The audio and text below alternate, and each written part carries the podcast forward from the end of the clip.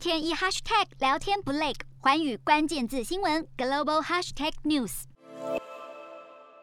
法国认为外交抵制北京冬奥根本对中国不痛不痒，俄罗斯奥林匹克委员会主席也表示不支持这个外交抵制的做法，根本毫无意义。根据了解，包括了美国、加拿大、澳洲、英国等国都宣布不会派遣国家官员来参加北京冬奥，而中国则表示这些国家都会为此来付出代价的。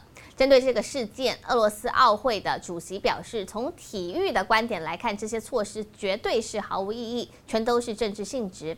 俄罗斯的总统普丁也预定亲自出席明年的北京冬奥。Hello，大家好，我是寰宇全世界的主持人何荣，常常跟大家分享国际观与国际新闻。但您知道为什么需要关注这些讯息吗？我和寰宇全世界节目制作人王克英将分享国际新闻的重要性以及如何爱上国际新闻。如果错过收听，还可以回听幸福联合国 Podcast 哦。